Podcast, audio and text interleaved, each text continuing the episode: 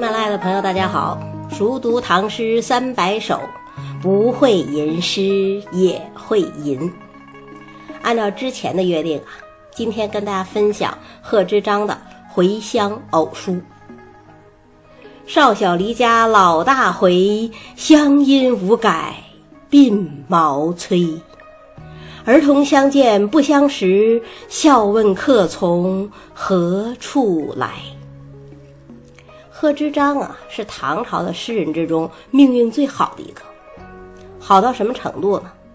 富贵寿考这四个字儿都占全了。先说富贵吧，贺知章是状元出身啊，官至秘书监、太子宾客，那都是三品的高官，相当于现在的部长级别，在唐朝的主要诗人里头，仅次于张九龄、张悦。比李翰林呐、杜工部啊都高太多了。再说寿考，贺知章活到了八十六岁，不仅在唐朝的主要诗人里头名列第一，而且超过了唐朝所有的皇帝。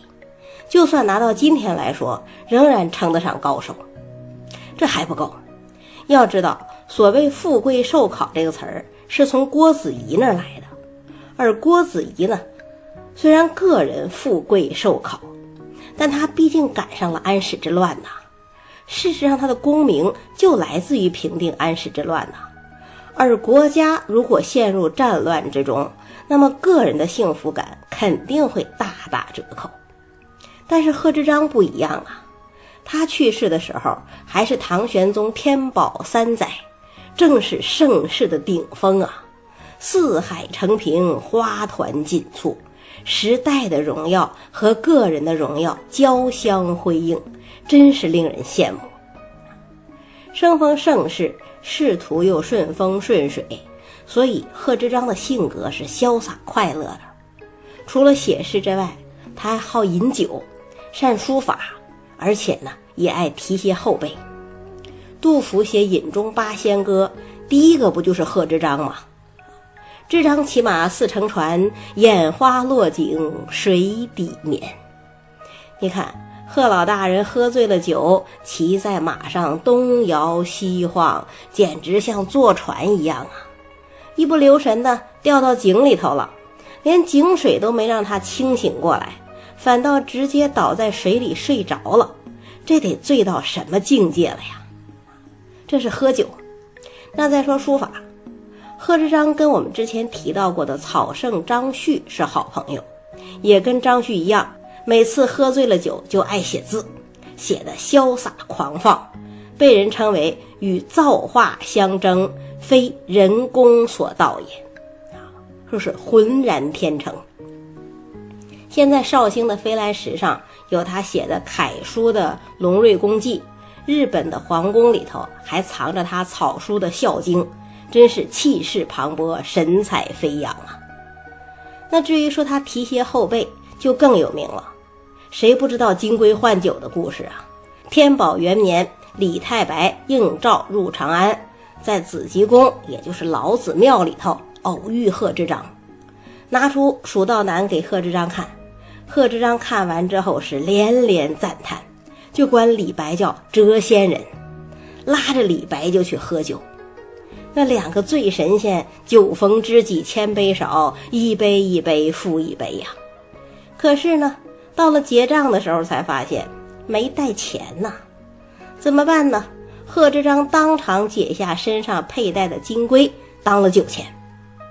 那金龟是什么呀？所谓金龟，其实是金龟带啊。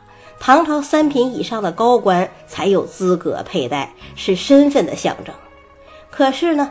到贺知章这儿，他也不过就是一块金子罢了，能当钱花就行。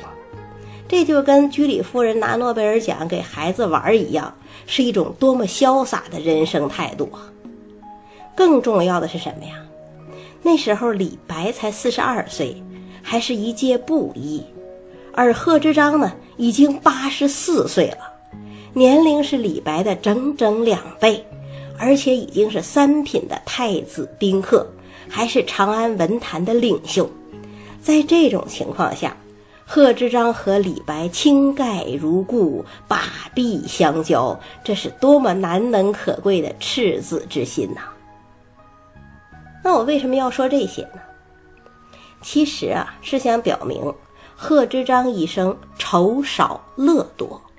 虽然官至秘书监，但是这个官呢，不管财政，也不管人事，而是主管图书，算是清而又清的清流。所以他的人生是单纯的，性格是天真的，因此诗风也是清新流畅。这首《回乡偶书》就是证明。那先看题目吧。所谓回乡偶书，其实就是回到家乡之后信笔写下的诗。贺知章的家乡呢，在越州永兴，就是现在浙江杭州的萧山县。他很小的时候就迁居山阴，也就是现在的绍兴。天宝三载，贺知章辞去秘书监啊和太子宾客的职位，回到家乡山阴门外的道士庄，当了一名道士。这个事情啊，在当时可是轰动一时。为什么呀？因为他退休的规格高啊。贺知章嘛，年高德少，属于商山四号级别的人物，所以告别仪式搞得特别隆重。唐玄宗亲自写诗送别，还让皇太子率领文武百官出城饯行，这都是超乎寻常的礼遇啊。那另外呢？贺知章不是一般的告老还乡，他是去回乡当道士的呀，这是超凡脱俗的行为呀。怎么表达对这位老大臣的敬重呢？唐玄宗还特别画出绍兴镜湖的一片水面，送给贺知章当放生池。你看这样说来，贺知章虽然穿着道士服，但是比一般意义上的衣锦还乡还要风光。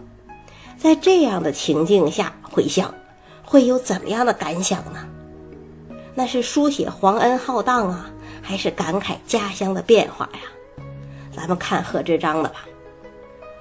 第一句：“少小离家老大回。”这句话呀，真是实情实景，没有一点雕琢。贺知章是三十六岁考中进士，从此离开家乡。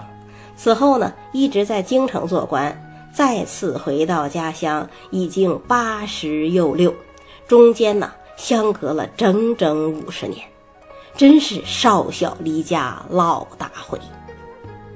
那可能有人会说了，三十六岁嘛，已经是中年人了，怎么能说是少小离家呢？这就看你自己身处于哪个年龄段了。你要是一个十多岁的小朋友。你说我小时候，那可能是指七八岁，这时候呢，你看三十岁的人都会觉得很老，但是当你变成四十岁的中年人的时候，再说我小时候，你很可能指的是二十岁，而你口中的老人呢，就总要有六十岁以上。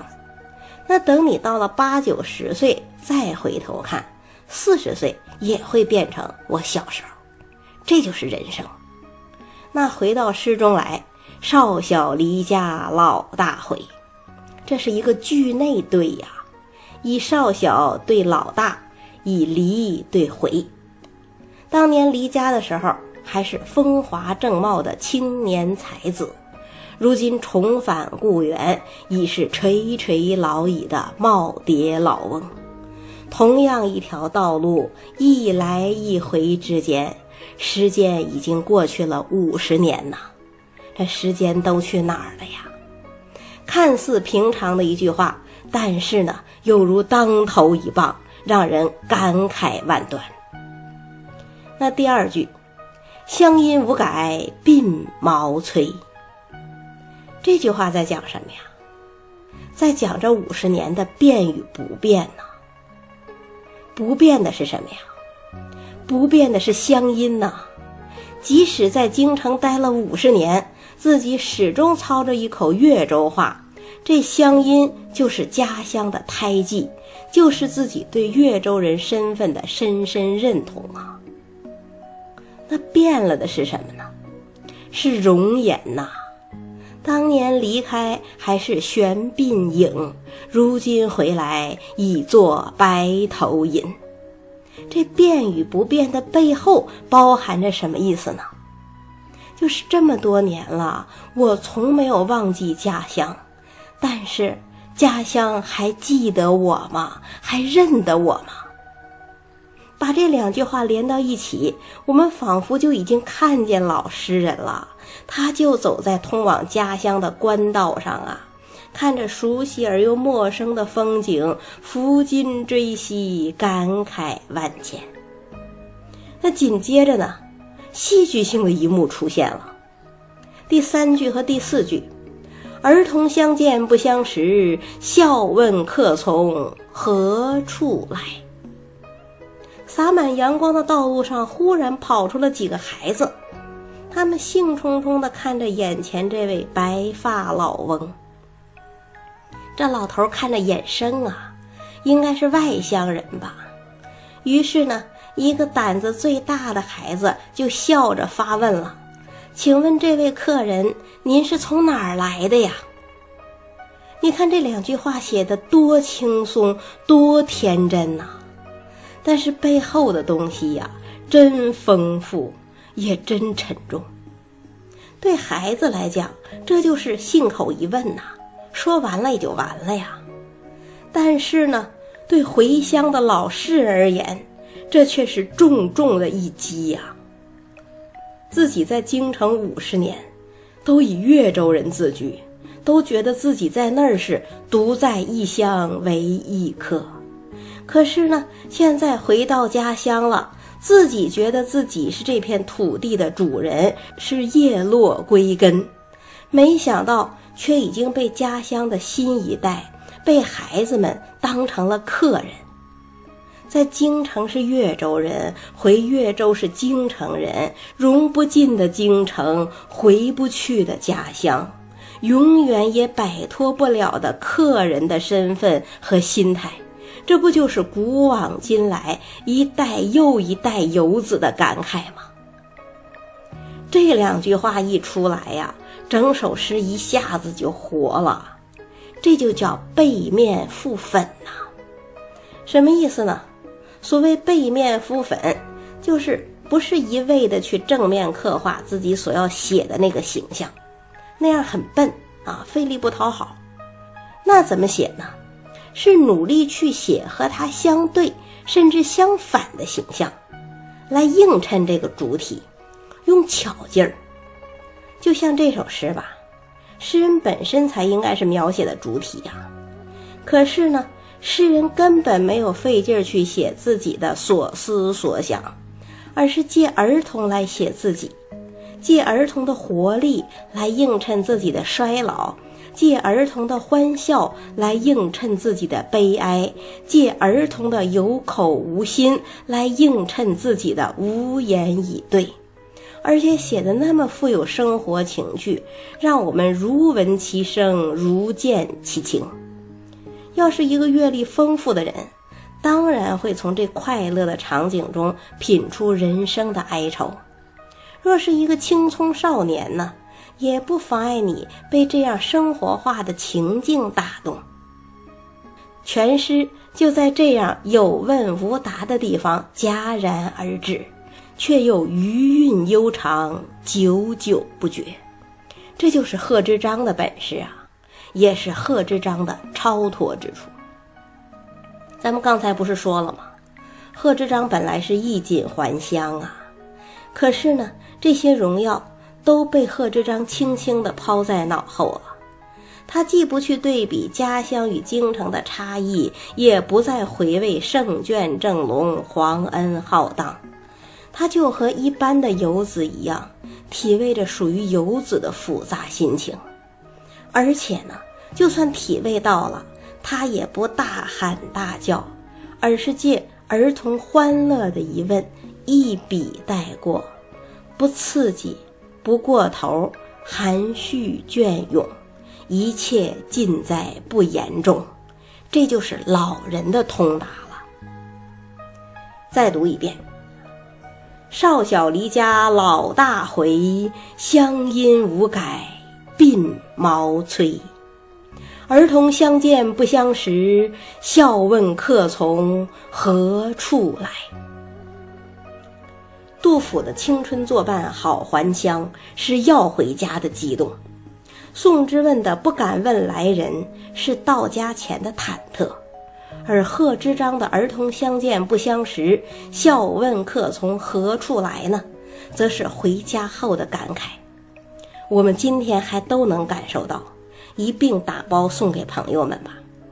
下一期咱们换一个主题，讲讲春天的壮阔美景。